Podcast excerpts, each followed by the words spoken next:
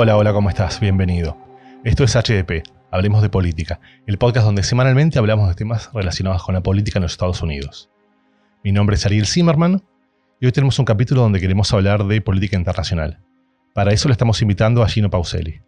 Gino, bienvenido. Hola Ariel. ¿Nos podés contar un poquito a qué te dedicas?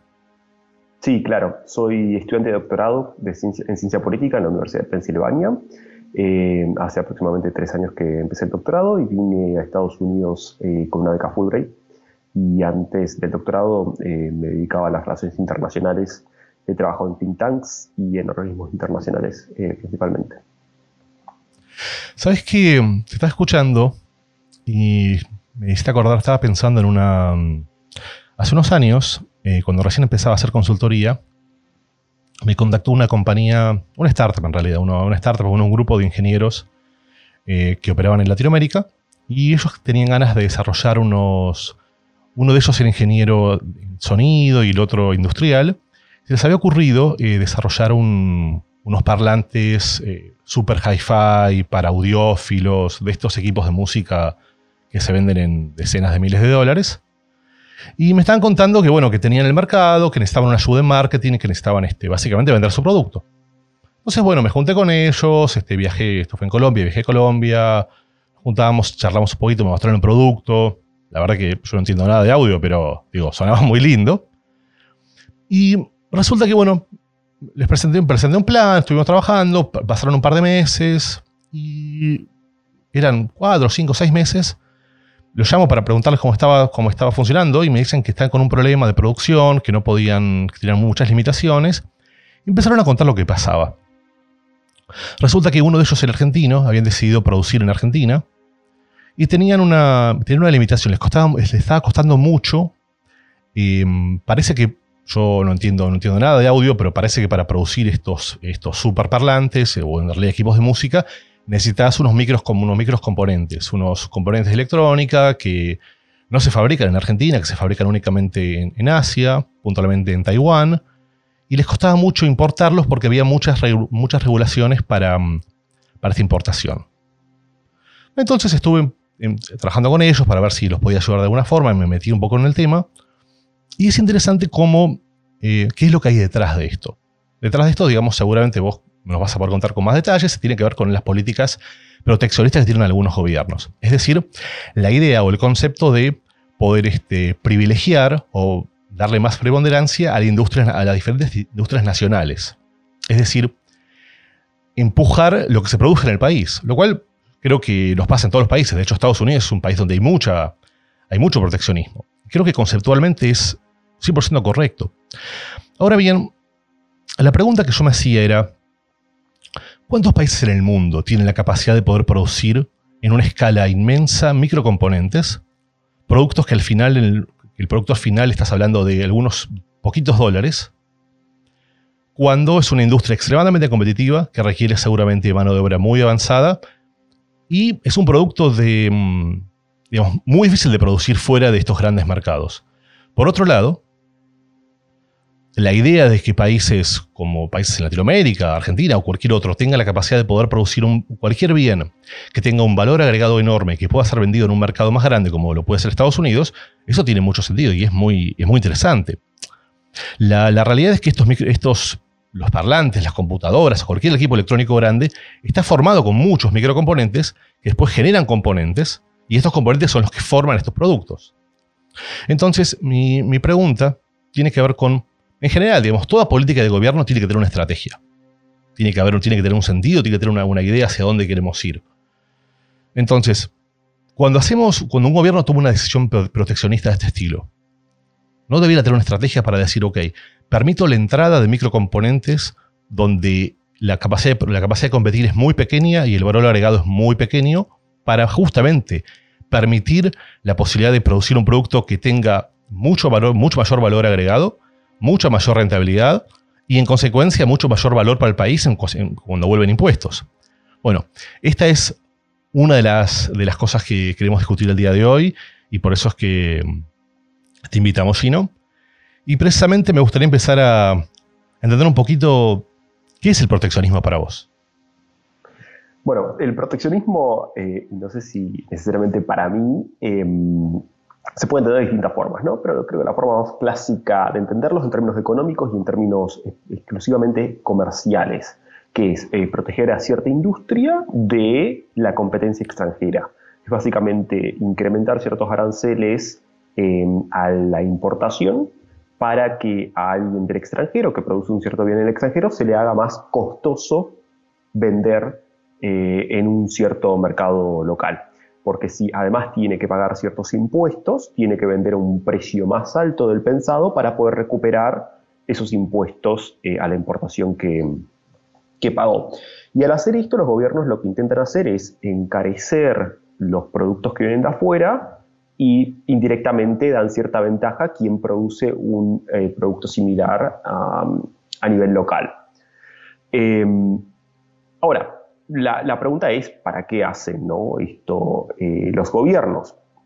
Bueno, hay, distintas, hay distintas respuestas a esto y, digamos, y creo que los economistas en general no, tienen, no se han puesto de acuerdo en eh, cuál es eh, la principal razón y los politólogos creo que tampoco.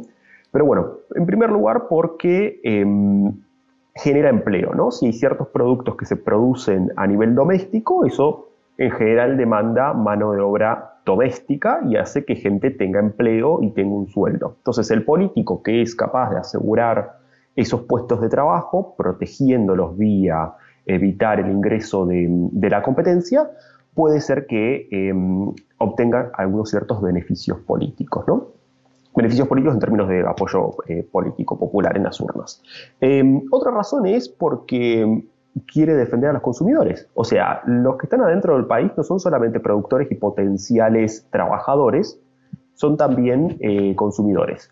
Em, y, bueno, esta es una razón de por qué tal vez no, un país no, no avanzaría con políticas proteccionistas, porque también tiene que velar por sus ciudadanos que a la vez son consumidores. Y si deja entrar productos a precios más competitivos o más baratos, significa que la gente, los ciudadanos que ganan, que tienen un sueldo relativamente fijo, pueden consumir más si, si varios de esos productos son más baratos, ¿no? Pero es como un trade-off a expensas de, el trabajo de otros conciudadanos, ¿no? Eh, pero hay otra razón también eh, detrás que es bastante interesante y es, eh, y es bastante difícil de predecir, que es apostar a ciertas industrias nacionales para que el día de mañana se hagan competitivas a nivel internacional. Por ejemplo, el ejemplo que vos estabas mencionando, que decías, estos se producen exclusivamente en Taiwán. Eso significa que Taiwán encontró un nicho en el cual es un gran productor, es muy eficiente para producir este, este, este, este particular insumo, em, y ningún país del mundo compite con Taiwán. El resto del mundo lo, que hace es importa. Entonces la gente que trabaja en esa industria en Taiwán, la verdad que se beneficia un montón de exportar eso. Entonces, lo que muchos gobiernos intentan hacer es ver cómo pueden proteger una cierta industria para que se vuelva lo suficientemente competitiva para que el día de mañana exporte al resto del mundo y sea líder en ese, en ese sector. El tema es que, bueno, creo que ningún político ni ningún economista tiene la bola de cristal para saber cuáles son las industrias que el día de mañana van a ser em, lo suficientemente demandadas para que em, eh, el país tenga un rol eh, relevante en, en ese sector. Pero bueno, me fui un poquito de las ramas, pero básicamente... No, yo estaba pensando, estaba escuchando y digo, a ver, todo el tiempo estamos hablando de los conceptos de globalización, em, pero tengo la sensación de que algunos países o, algunos grupos de países, se me ocurre la Unión Europea o incluso Estados Unidos, hablan de globalización, pero en realidad sus fronteras muchas están muy cerradas para productos de afuera. Entonces, ¿no sería como un doble mensaje de globalización para todos los que no somos nosotros?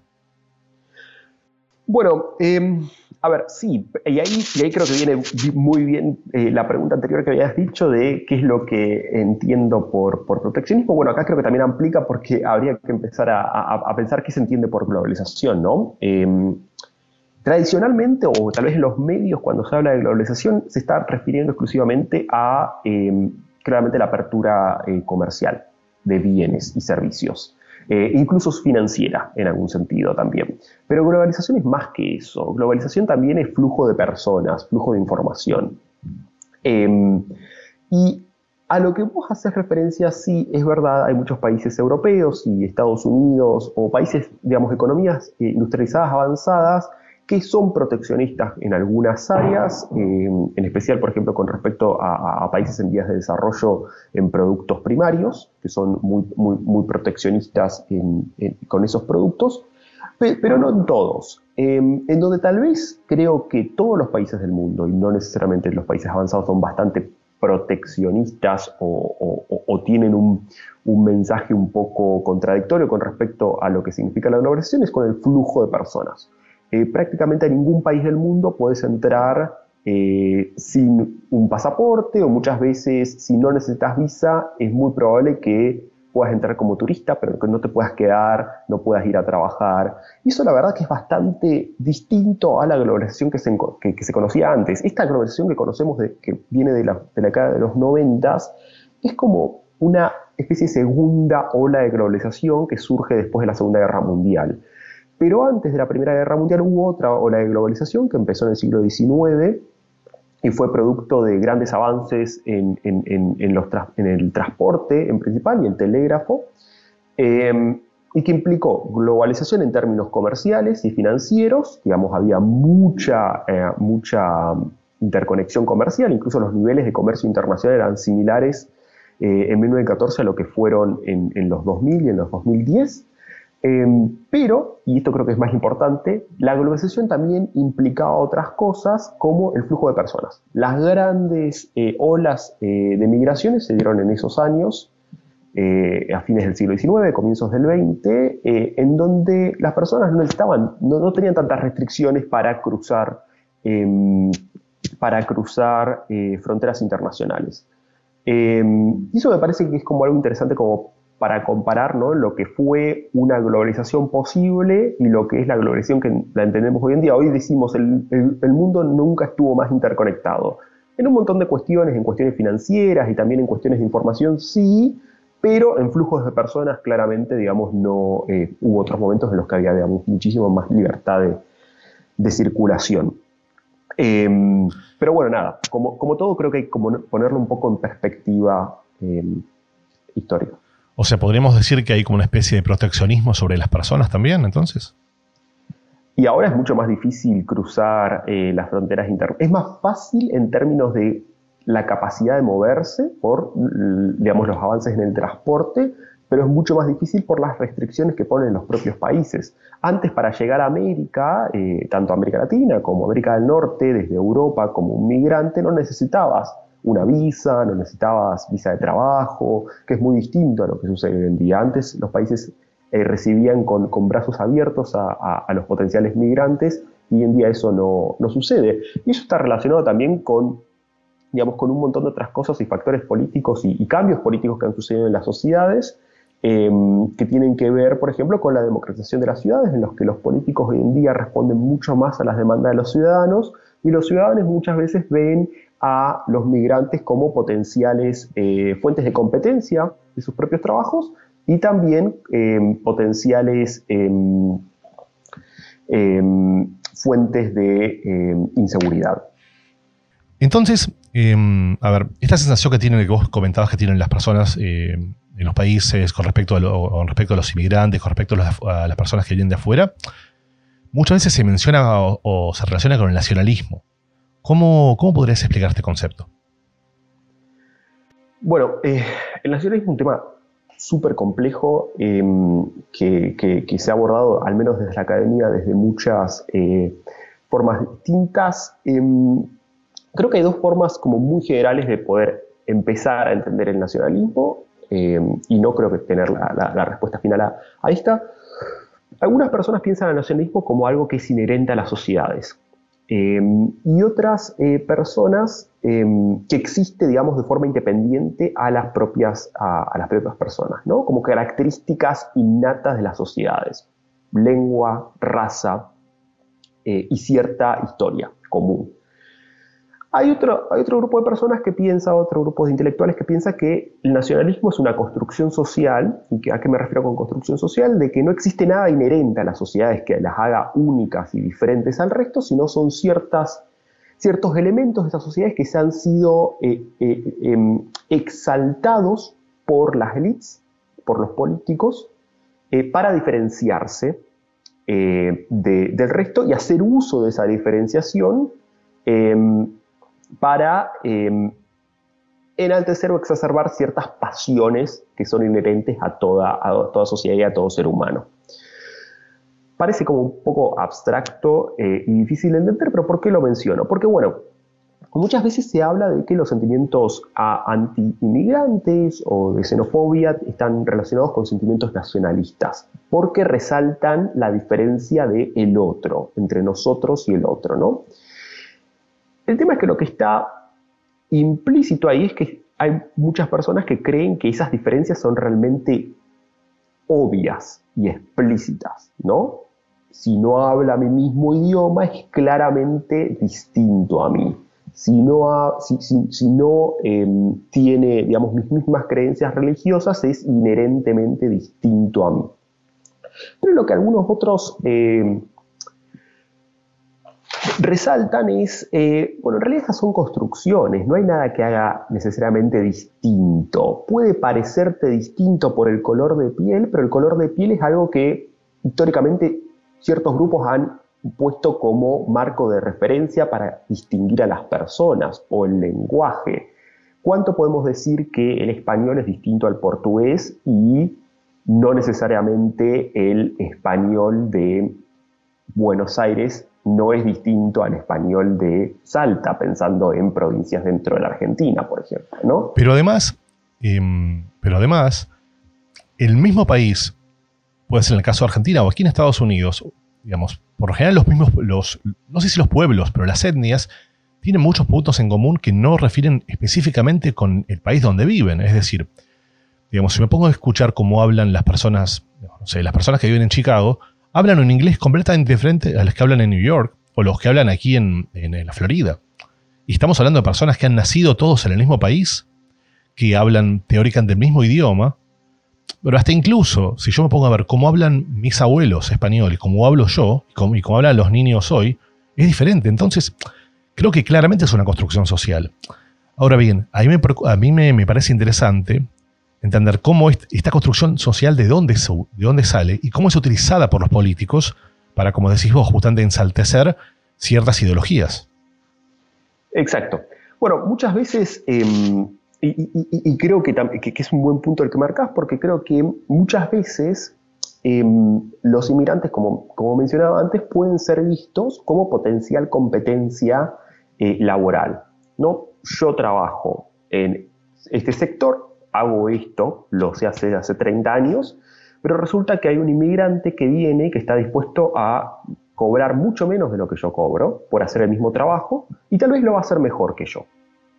Em, y muchas veces es bastante difícil argumentar en contra de eso, porque es mi situación en particular la que tal vez se va a ver afectada, pero tal vez la de un montón de otras personas se van a ver beneficiadas por el ingreso de ese inmigrante, ¿no? Entonces, y acá viene, digamos, eh, algo que mencionaste, muchas veces el uso político que se hace de, estos sentimientos nacionalistas es para encubrir otras, otro tipo de ansiedades que hay detrás, ¿no? Que no necesariamente, bueno, hay, hay gente que, digamos, realmente está preocupada por la homogeneidad de la sociedad y que quiere vivir en una sociedad homogénea en la que no venga gente que no la considera parte, eh, pero hay otra gente que está eh, preocupada por otras cuestiones, por cuestiones más materiales, más a través mundanas, de no perder el trabajo eh, frente, frente a la competencia, o tal vez de, que no se incremente el, crimen en las sociedades en las que viven, en la que el inmigrante muchas veces es, es el culpable se piensa que es el culpable, ah. no, no, quiero decir que es el culpable. ¿Por qué digo que se piensa y no necesariamente es? Porque eh, bueno, muchas, muchas de estas tensiones y ansiedades económicas y de empleo no necesariamente tiene que ver con la competencia del migrante necesariamente, sino son, tiene que ver con cambios tecnológicos y cambios en los sistemas productivos. Eh, digamos, las pérdidas de trabajos en las fábricas eh, metalúrgicas en muchas ciudades industriales de Europa y Estados Unidos no necesariamente tiene que ver con la llegada de inmigrantes, sino tiene que ver con una menor competitividad por parte de estos países eh, frente a producir ese tipo de bienes que se están produciendo de forma mucho más baratas en otros países. Entonces hoy en día no es necesario que ingrese el un inmigrante para que uno pierda un trabajo, sino que uno pierde un trabajo frente a, a un extranjero sin que el extranjero se mueva de su país, porque el extranjero produce a costos mucho menores en otros países y ese bien se importa. Cuando te mencionas el extranjero, en mi cabeza pienso en los países asiáticos, puntualmente en China, donde claramente están produciendo a valores mucho más bajos en términos de, del dólar que en Estados Unidos, por ejemplo.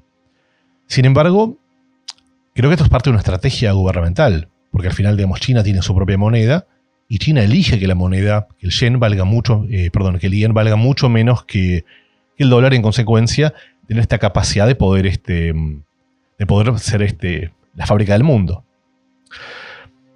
Ahora bien, eh, digamos, China tiene una particularidad que me gustaría que nos cuentes, que es un país que, si bien hacia afuera parece un país muy, muy capitalista, internamente sus compañías son parte del Estado, que en casi todos los casos. Por lo cual, hay unos niveles de regulaciones que si los pensamos en términos de Europa o incluso Estados Unidos, serían este, inviables.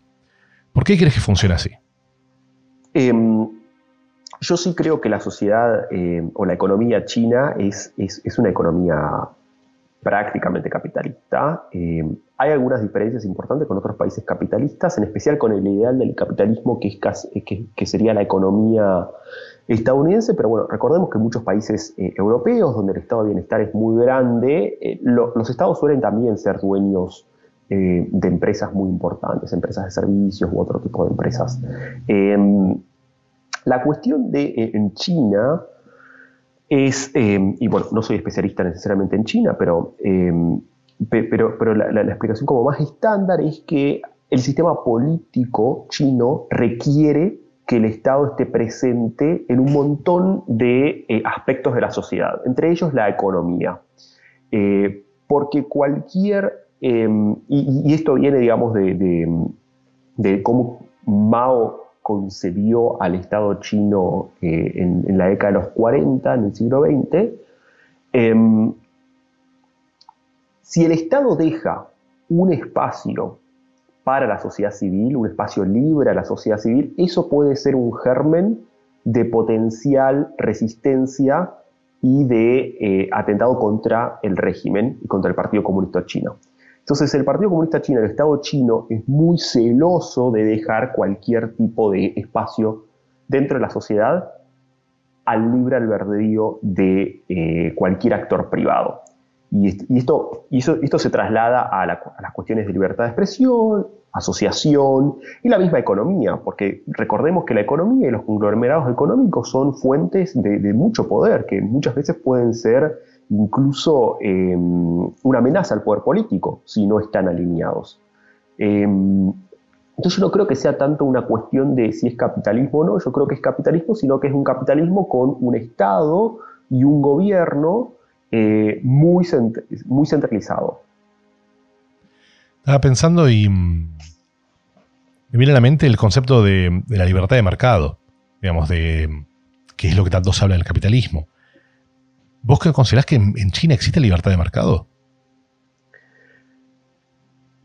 Em, el tema es cómo, cómo, qué considerás que es libertad de mercado. En términos de cómo los economistas entienden teóricamente al libre mercado, no existe en ninguna parte del mundo. Entonces, no hay libre mercado en China, pero no hay en ningún otro lado del mundo tampoco. ¿Y por qué? Porque el libre mercado, según los economistas, eh, implica ninguna intervención estatal, ningún país no interviene en ningún aspecto de la economía y eh, una multiplicidad de actores económicos que compiten entre sí y que no, hay, no existe ningún tipo de monopolio u oligopolio. Y eso en general en casi todas las industrias no existe tampoco. Eh, entonces no es solo una cuestión de libertad eh, con respecto al Estado, sino también es de oferta. Debería haber como una oferta casi infinita y no depender de, un solo productor, y eso en general tampoco sucede. Eh, y, no sucede porque esto es todo teórico. En términos reales, aunque hubiera infinitos productores, uno físicamente no puede acceder a todos a la misma vez, entonces siempre termina con los pocos que están en el barrio o en la ciudad en la que vive.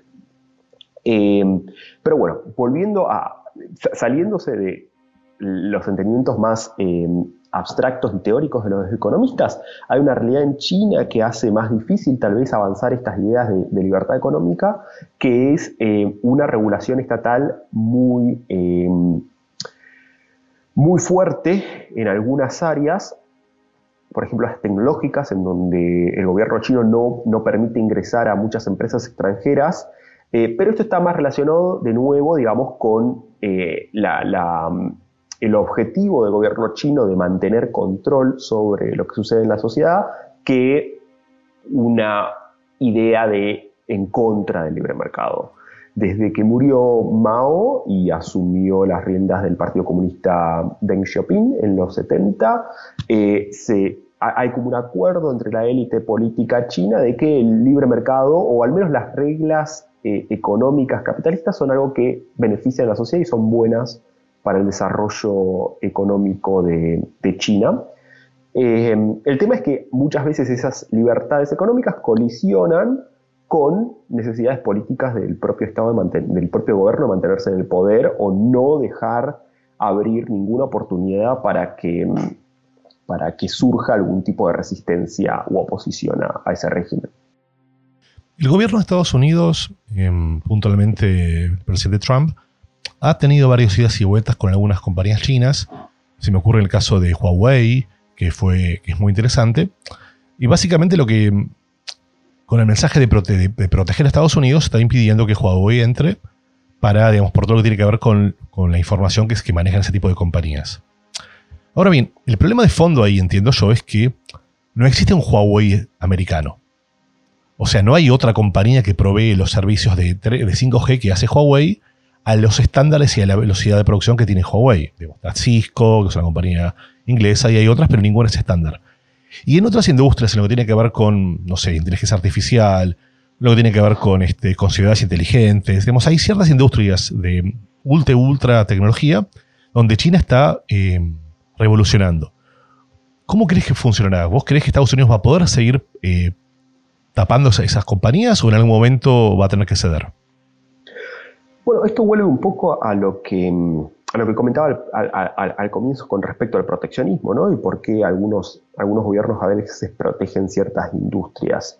Em, uno puede leer la decisión del gobierno de Estados Unidos de, no permitir el ingreso de Huawei al mercado estadounidense como una forma de proteger a las industrias que podrían ser potenciales competidores de Huawei eh, en, estos, en estos productos que si entra Huawei no podrían competir porque, como vos mencionabas, tiene una capacidad de producción y de ofrecer ciertos servicios a un costo muy, muy bajo y, a un nivel y a, un ritmo muy, muy alto. Entonces, ¿cuál sería la racionalidad detrás de esto? Bueno, protegemos a, ciertas a estas industrias que hoy en día no tienen capacidad de competencia, pero que con el tiempo van a desarrollar mayores niveles de competencia y en el futuro vamos a poder abrirnos y van a poder competir o incluso tal vez desarrollan nuevas tecnologías que superen a la actual tecnología que tiene, que tiene Huawei. Eh, esa sería como una forma de, interpretar, eh, de interpretar este, esta decisión. El tema, el único problema con esto es que entre, primero no sabemos si algún día alguna empresa estadounidense va a lograr esos niveles, es como una apuesta. ¿No? que puede funcionar como puede no. Y en el medio, hasta que llegue ese momento, si en algún momento llega, son los consumidores los que eh, pagan digamos, los costos porque tienen que acceder a servicio de menor calidad del que podrían acceder y tal vez con un precio más alto del que podrían acceder de, forma alternativa. Pero bueno, es, esto es un poco de especulación por parte de los que toman las, decisiones, que ellos también tienen que navegar un poco en tinieblas porque nadie tiene la, la, bola de cristal para saber lo que va a pasar en el futuro. Incluso nadie sabe si el día de mañana va a haber otra empresa en Alemania o mismo en Estados Unidos que va a desarrollar una tecnología muchísimo más superior y la gente se va a olvidar de lo que es el 5G y va a empezar a pensar en, otro, en, otros términos. Este podcast lo estamos grabando en la época donde, donde el coronavirus está en todo el mundo y estamos en una economía casi parada. Y esta economía, de alguna manera, nos está enseñando que hoy tenemos una gran dependencia puntualmente de, países asiáticos. Eh, todas las personas que vivimos en este país estamos acostumbradas a que queremos un producto, vamos a Amazon y en 48 horas lo tenemos en la puerta de la casa. Bueno, esto no sucede más. No sucede precisamente porque, China paró de producir, porque los storage en Estados Unidos no tienen los productos que tenían antes y porque hay otra prioridad a la hora de entregar. Entonces me, pregunto, ¿cuáles crees que van a ser las consecuencias que vamos a vivir en esta crisis? ¿Qué va a pasar en los próximos meses o años en función de esto? Bueno, la respuesta corta es no, tengo ni idea. Eh, Em, estaría interesante escuchar esto dentro de 12 meses, a ver si algo de lo que digo eh, tiene sentido. Probablemente no. Lo, que yo sí creo que esto es interesante para leerlo en, clave del pasado. Y, creo que esto, al, menos esta es mi intuición, mirando al futuro, esta crisis lo que, una de las cosas que, probablemente haga es ponga más de manifiesto y cierre algunos debates que hemos tenido en el pasado con respecto a un tema que tocaste y que me parece muy interesante, que es la globalización. Hasta hace un año atrás eh, había un montón de grupos políticos, eh, movimientos sociales, incluso eh, foros internacionales en los que se discutía los beneficios de la globalización. La globalización es beneficiosa, la globalización está trayendo todos estos problemas, eh, está generando mayor desempleo, está generando ciertos nacionalismos y xenofobia. Algunos han, vinculado la globalización con eh, el cambio climático eh, y violaciones a los derechos humanos. entonces había como una tensión, digamos, en todas, estas, en todas estas propuestas sobre cuán beneficiosa era, era la globalización. ¿no? Y lo que algunas personas querían poner de manifiesto es eh, la globalización, la verdad que no trae tantos beneficios y trae, mucho más, trae muchos más em, costos y riesgos de lo que los que la apoyan eh, reconocen.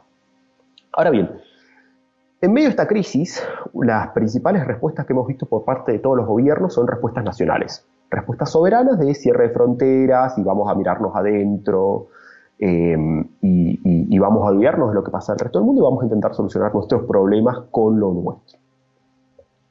Y aparejado con todo eso vienen todos estos problemas que estabas mencionando vos, que son, digamos, algunos y es la punta de la, del iceberg, de, digamos, de todos los problemas que tiene no tener una economía tan interconectada. Vos lo pusiste como em, los problemas que traen estas decisiones. Yo creo que lo pondría como estas decisiones ponen de manifiesto los beneficios que tenía la globalización y que sin globalización no los tendríamos. Eh, entonces, si no hubiera esta, eh, eh, si, no hubiera existido esta crisis, tal vez nunca nos hubiéramos dado cuenta cuáles son los, verdaderos beneficios que tiene la globalización, que la mayoría de las personas lo dábamos por dados, como que era una realidad, y cuando criticábamos a la globalización, la criticábamos pensando en otras cosas y no, no pensábamos muy en detalle qué implicaba desglobalizarse, ¿no? Eh, y bueno, desglobalizarse, implica bueno, no tener acceso a un montón de productos de forma inmediata. Eh, significa tener que empezar a producir si queremos consumir esos productos eh, acá a otros costos y con menos conocimiento sobre cómo se producen esas cosas. Em, y bueno, y un montón de otras cosas más que, que podemos seguir mencionando. Obviamente, la globalización tiene riesgos eh, y, tiene cuestiones que también esta crisis la está, poniendo de manifiesto, como estamos viendo, digamos, los bajísimos niveles de, polución que está habiendo en estos meses en el planeta.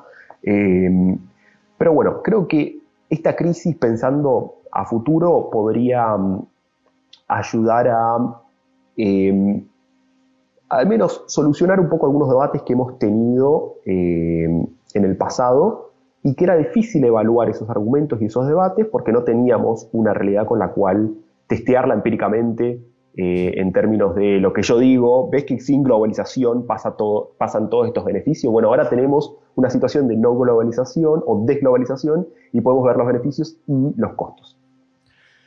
Te estoy escuchando y, bueno, evidentemente sos una persona con mucha información. Me gustaría preguntarte personalmente cómo te informas. ¿Cómo me informo? Eh, me informo por las redes sociales, la verdad. Eh, y, eso creo que es algo buenísimo de la globalización de la información, eh, que básicamente es producto de Internet, em, porque em, uno puede targetear cuál es la fuente de información que quiere utilizar. Em, y puede ser vía autores o ciertos periodistas o ciertos intelectuales o eh, ciertas fuentes que pueden ser no necesariamente medios de comunicación, pueden ser instituciones académicas o think tanks eh, entonces uso las redes sociales y sigo, digamos, a las personas que, eh, o instituciones que me parecen que son lo suficientemente serias para proveerme información de calidad. ¿Hay algo que me nos quieras contar que no te haya preguntado? No sé, hay algo que no me hayas preguntado que crees que... hay muchas cosas. Pero a ver. hay muchas cosas, pero el podcast tiene que durar, este, tiene, tiene que terminar en algún momento. Ese es el problema. Pero justamente, acabas de decir una cosa muy interesante, en general, muchas cosas, pero una puntualmente que tiene que ver con, no sabemos qué va a pasar de acá a un año. Entonces aprovecho la oportunidad para invitarte nuevamente acá a algunos meses a que vuelvas a participar de este proyecto. Y, ponerme en evidencia de lo que dije que estaba todo mal. Esa podría ser una forma divertida de hacerla, pero yo buscaría la forma positiva, pero exacto. aprovecho para, para, agradecerte mucho por, por haber estado por acá. Gracias a vos, Ariel, por la invitación. Y bueno, a vos que escuchaste hasta acá, asumo que te está gustando lo que estás escuchando. Entonces, bueno, te pido por favor que a tus amigos, a tus familiares, a toda la gente que conozcas, les cuentes acerca del proyecto y te suscribas en las diversas plataformas que lo consumís. Esto es muy importante para nosotros, para poder seguir proyectando y para poder seguir invitando a personas de lujo como Gino el día de hoy. Muchas gracias, nos vemos la semana que viene.